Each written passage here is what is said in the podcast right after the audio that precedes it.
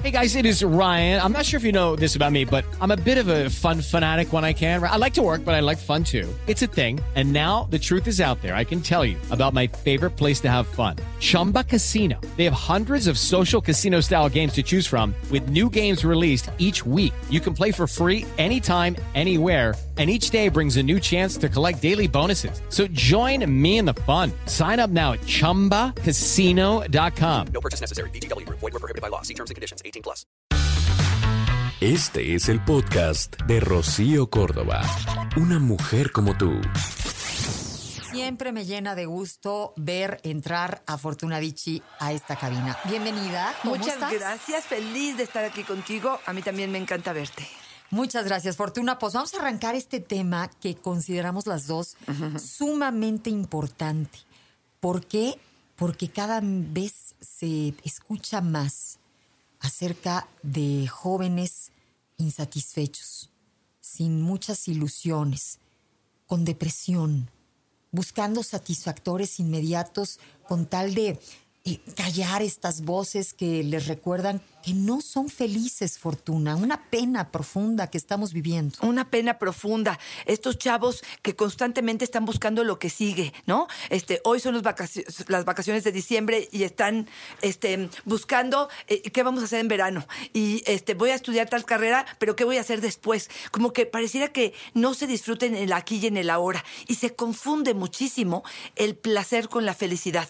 Voy a extasiarme con una fiesta, voy a fumar, voy a tomar, hasta voy a comer y luego me doy un atracón y luego vomito con tal de vivir el placer que estoy sintiendo en ese momento, pero finalmente eso, como dices tú, sigue estando el vacío presente, ¿no? Como que no hay... eh, mm, un lugar, un momento de plenitud, de quietud, porque hay una constante búsqueda de qué, no sé, pareciera que de felicidad, pero no me queda em, tan claro. Y yo sí creo que están muy llenos de ansiedad. Y estamos, ¿eh? Muchos de nosotros, pero estamos llenos de exigencias. Pareciera que si tienes una amiga podrías tener otra, si tienes un chavo podrías tener otro, si estás en las redes sociales podrías estar en otra red social. Entonces, generalmente no alcanza te quedas en deuda contigo mismo. ¿Por qué? Pues porque no es suficiente lo que estás haciendo. Hay una exigencia mayor de lo que estos eh, chavos están percibiendo y en esto genera mucho malestar. A pesar de que hay aparentemente mucha fiesta, muchos amigos, mucho cotorreo, mucho ruido, pero personas de esta edad, eh, digamos que hablan de esta sensación de no sentirse capaces de conectar verdaderamente con sus iguales. Sienten que no disfrutan de situaciones sociales con muchas personas, experimentan esta ansiedad cuando están rodeados de, de algunas personas y cuentan que las redes sociales tienen mucho que ver con esto. Un uso excesivo eh, de las redes sociales dicen que, que se está dando justo para evitar los momentos de ansiedad que se refugian en las redes como, em, pues hasta para sustituir situaciones sociales en vivo, hablar poco con los papás, compartir poco con los hermanos, este, estar poco con la familia. Se refugian en esto. O a veces están con los mismos cuates en la misma mesa, en el mismo cotorreo, y ves a varios metidos en su propio teléfono. Así es. Y fíjate, se supone que agarran por ansiedad o para calmar esa ansiedad, agarran el celular. Y esto genera más ansiedad porque me sigo perdiendo eh, posibilidades, porque estoy viendo vidas que no estoy pudiendo yo llevar a cabo, porque me, me comparo interiormente con lo que estoy viendo, pero sobre todo porque no estoy conectando. Tú dijiste ahorita la, la palabra clave. Se nos está olvidando conectar. Estamos perdiendo herramientas de comunicación, de conexión, de que me el otro, de que le pueda decir, oye, te estoy notando. ¿Cómo van a notar algo? ¿Cómo van a percibir algo si cuando hay un momentito en el que hay una distracción o algo hasta que no checa, me refugio en el celular.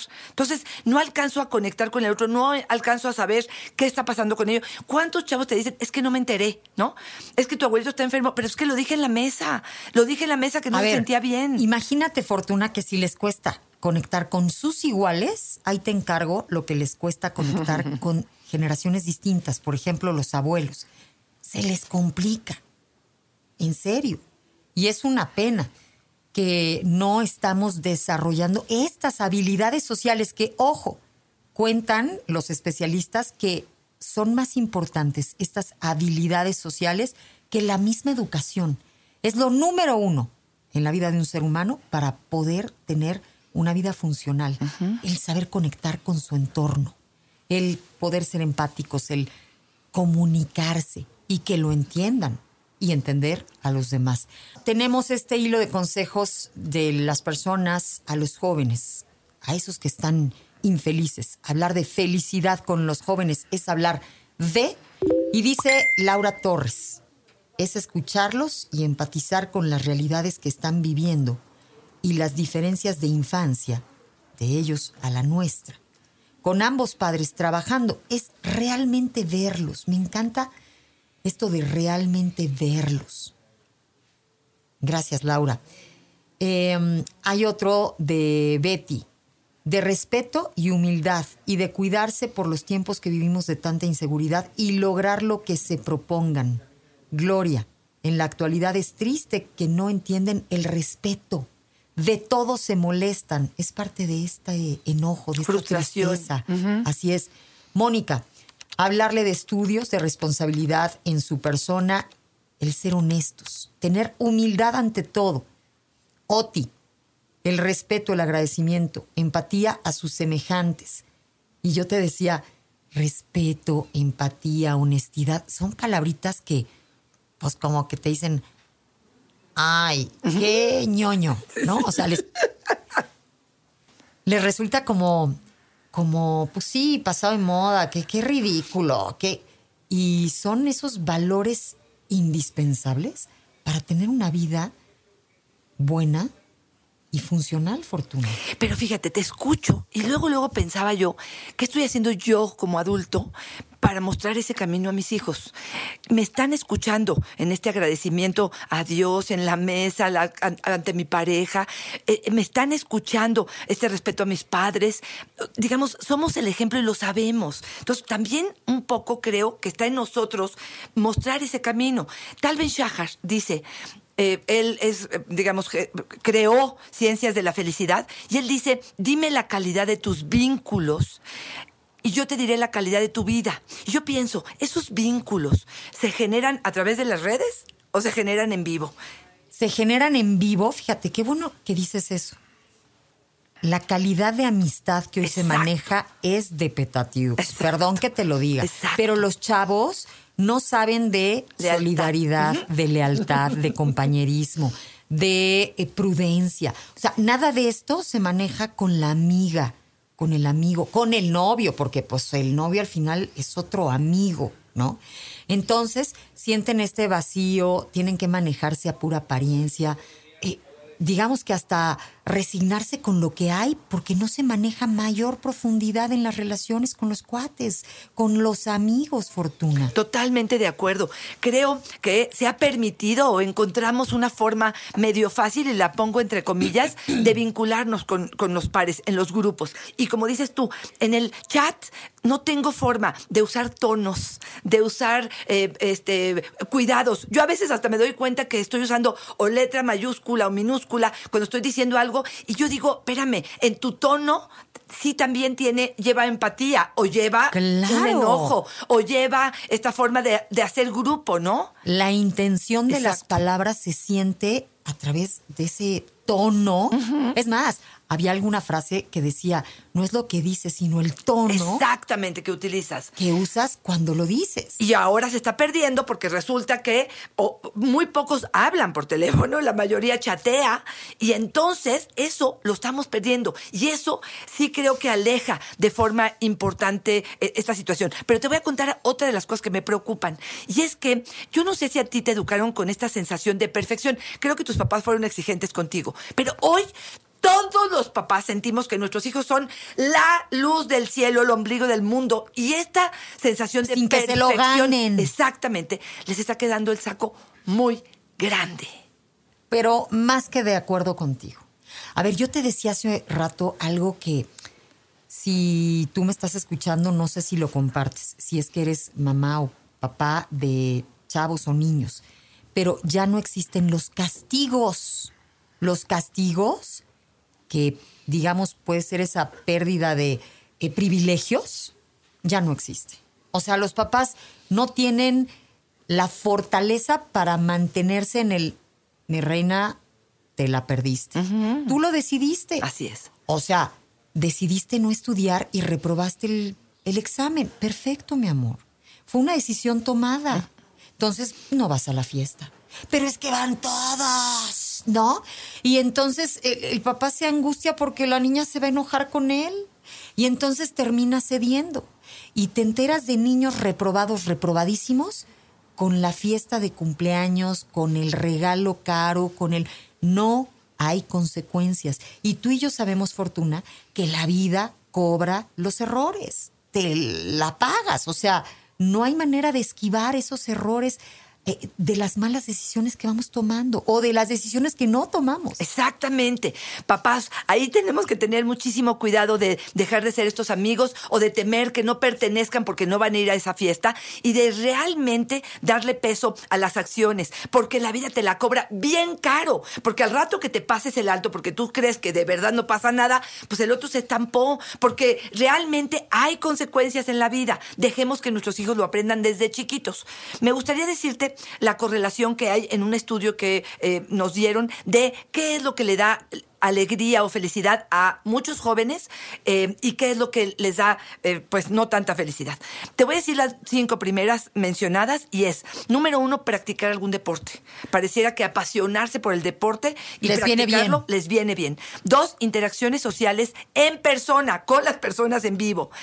Servicios religiosos, el poder pertenecer a una iglesia, a una congregación, algo que No, les dé bueno, sentido. eso te van a decir, o sea, súper cucu, Fortuna. Bueno, ¿cómo? bueno, eh, pero, a ver, no, yo, yo sé que eso Sí, dicen. sí. Pero, ¿sabes? A ver, estamos hechos para el bien. Y cuando tú vas, y si te abrieras a escuchar, te van a hablar de cosas que son buenas para una buena convivencia, para ser un buen ser humano. Pero para eso tampoco. Se cierran completamente. Pero las que tú mencionaste, yo creo que nos las da mucho la religión de pronto, ¿eh? Por la eso digo, responsabilidad, la humildad, claro. muchas de ellas. Número cuatro sería la ayuda al prójimo, como ustedes lo quieran. La, la número cinco sería lectura, la, la lectura en general. Les voy a decir las que apagan, las que te, Le te- vienen mal. Te vienen mal. Lectura de noticias online, televisión, videochats, me- mensajes de texto, redes sociales, videojuegos e internet. O sea, les viene mal su pan nuestro de cada día. Es todo de lo que se alimentan. Qué cosa más, más triste, ¿no? Fíjate, y dijiste ya nada más para irnos, porque ya nos tenemos que ir. Eh, ser amigo de tus hijos.